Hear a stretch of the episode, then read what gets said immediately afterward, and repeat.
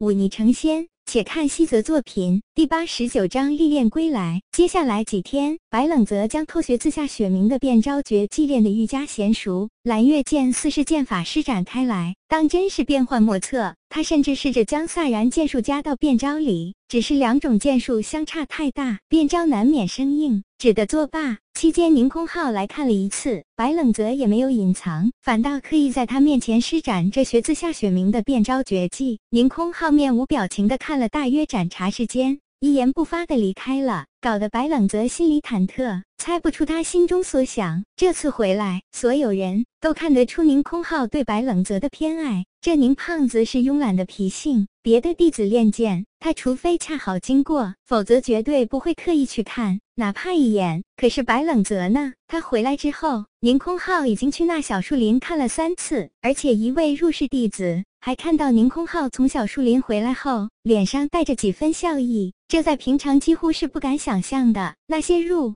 室弟子虽然心有不甘，但有着白冷泽十几招击败比他早几年入宗门的师兄在前，他们也只能暗叹自己技不如人。再加上白冷泽这家伙虽然看似冷淡，但该尽的礼数一点不少，也不会刻意与谁为难。那些入室弟子，哪怕是曾经跟他有过过节的，这家伙也从来不会报复。时间久了，这些入室弟子也就不那么针对他了，反倒有些人。因为得了白冷泽一招半式的指点，还心存感激。又过了三日，这天，白冷泽正在练剑，那曾经跟他斗过擂台、被一记撩阴腿放倒的李魁虎突然跑了过来，说道：“白师弟，今天是上界论剑魁首韩秋谈回来的日子，要一起去看吗？”这李魁虎之前对白冷泽怨念颇深，也是当着那么多人。尤其是当着宁空浩的面，被刚入门的白冷泽用阴损手段击败，他丢了那么大的脸，怎么可能不怨恨白冷泽？可是白冷泽只用了一句话，就打消了李魁虎的怨。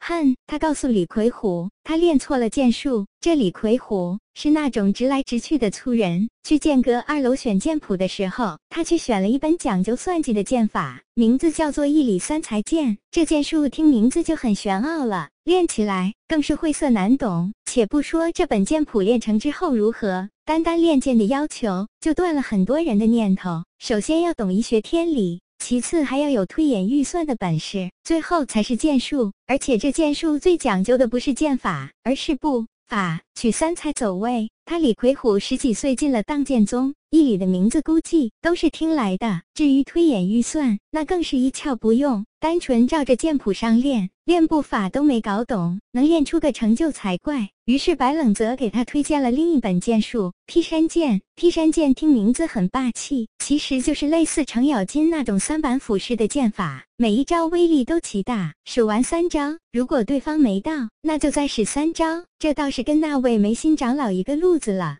不过人家梅长老的梅花三弄可变四弄。早已登峰造极罢了。白冷泽手里长剑一顿，转过身问道：“这区区一个外出历练的弟子归来，有什么好看的？”白师弟来得晚，对宗里很多事情都不知道。李魁虎笑着说道：“这韩秋潭可不是普通弟子，他是大剑平首席，去年又得了那论剑魁首，可算不上是普通弟子了。再者，我当剑宗有着规矩，外出历练归来的弟子，师尊是要在山门外。”考教一番的，若觉得弟子这次历练没有懈怠，才能放进山门，否则要赶出去再历练一年。还有这种规矩。白冷泽偏了偏脑袋，那咱们走吧。我倒是对这位论剑魁首有些兴趣。路上，白冷泽随意问道：“这外出历练，也不是随便一位弟子都能去的吧？”当然，李魁虎回道：“这历练乃是达到武灵境弟子才有资格，算是入世修炼。普通弟子。”还是要待在总内修行的武灵镜。白冷泽心里一动，漫不经心问道：“那跟这位韩秋潭师兄一起外出历练的，可还有别人？”“有的，还有一位是咱们宗主的小儿子，名字叫做田青阁。这位田师兄也是很厉害的，只是当年败在了锋芒无双的韩师兄手下。”田青阁，白冷泽不自觉握紧了拳头，淡淡问道：“这位田师兄也是今日归来吗？”“这个却不知道了。听说田师兄历练不顺利，具体什么事却不知晓。”不顺利，哼！白冷泽心下冷笑，却不表现出来。他自然知道这田青阁为何不顺利。这段时间，他也查探了一些田青阁的事情。这位田师兄当初下山历练，乃是本着求名的路子。他去官府接了一份击杀令，追杀的目标正是那从西域天禅寺逃出来的铁五禅。只不过这位铁五禅当真有几分本事，两人一逃一追。辗转数月，这铁五禅来到林州后，起了藏身富贵人家的念头，一度让田青阁无处可寻。若非纪言清图谋李府宝物，白冷则为求活命从中作梗，十一老爷和纪言清撕破脸皮。他铁五禅大可以继续藏下去，过个几个月，田青阁历练之期结束，他就可以逍遥自在了。可惜事与愿违，他最终被田青阁堵在了林州李府。尽管一再讨饶，甚至拿出偷自天禅寺的秘籍，依然落得个不得好死的下场。至于田青阁，因错杀苏小环，被白冷泽冷酷追杀七日，甚至差点把命搭在那汴州，可谓凄惨悲催到了极点。哪里有脸来迎接师尊的考教？两人一路走出锁雍轩，快到山门的时候，远远的就看到一大群人早已等候在那里，好不热闹。白冷泽两次服用妖血，现在外貌早已有所改变，不再是之前那般普通，面由心生。白冷泽心性倜傥，而又城府极深，此刻这张脸也开始变得越来越有棱角。且多了几分神华内敛的感觉。这些整日跟他在一起的弟子还不觉得怎样，毕竟白冷泽初上山时形容消瘦，现在他虽说不上健壮，却也是身材匀称，而且几个月练剑给他练出了一身精悍之气，跟以前早已判若两人。若让那些林州的旧人看到，只怕只会觉得眼熟，难以跟那痴痴傻傻的吴大志联系到一起了。更不用说那只见过他一面还不确定是否是他真实面貌的田青隔了锁。